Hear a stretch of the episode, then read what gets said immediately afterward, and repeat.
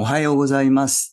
毎朝聖書の御言葉からショートメッセージをお送りする朝マナの時間です。今日は愛歌第一章九節の言葉です。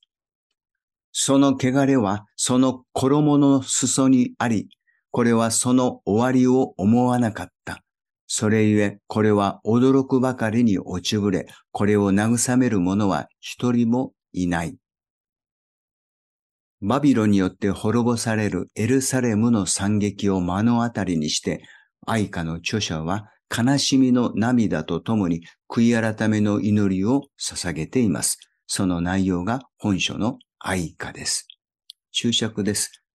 著者はエレミアとも言われますが、実際は不明です。しかし、エルサレムの滅亡を予言しつつ、その悲しみゆえに涙し、取りなし続けたエレミアの視点で読み解くことは理にかなっていると思われます。愛歌はエルサレムとその民のことを彼女と呼びます。神の御国の女王となるために選ばれたエルサレムの町でしたが、女王としての尊厳は打ち砕かれ、見る影もない惨めな女として描かれています。それほど罪の汚れは甚だしかったのです。聖書は罪の支払う報酬が死であると述べていますが、その事実が具体的に明かしされています。罪の結果である死に伴う悲惨な最後です。冒頭の聖句は、その汚れはその衣の裾にありと訳されていますが、新海訳の彼女の汚れは裾にまでついているという翻訳がわかりやすいでしょう。汚れが頭の先から裾まで染みついています。そんな罪がどんなに惨めな結果をもたらすのか、彼女は考えなかったのでしょうか。かつてエレミアは罪を犯し続けるために向かって、あなた方はその終わりにはどうするつもりかと問い続けました。エレミア書5章31節です。今は良くてもその結果を考えようと。この時に考えるべきでした。悔い改めるべきでした。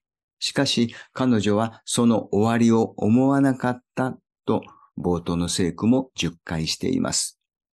その終わりを思わなかったゆえに驚くばかりに落ちぶれ、これを慰める者は一人もいないのです。愛歌一章九節です。彼女の愛する者は誰も慰めてくれない。その友も皆彼女を裏切り彼女の敵となってしまったのです。愛歌一章二節です。彼女の愛する者とは同盟関係にあった諸国のことです。神を頼らず地上の王たちを頼り、彼らを愛した結果は無残な裏切りでした。バビロンの攻撃に際しては誰も彼女を助ける国がありませんでした。この世のものを偶像とする末路です。そんな悲しみはやがて心からの悔い改めへと導かれます。愛歌は悔いし砕けし魂を持って神に捧げる祈りです。悲しみの中にもわずかながらも確実に主につながる祈りのように思われます。今日は以上です。それではまた明日の朝お会いしましょう。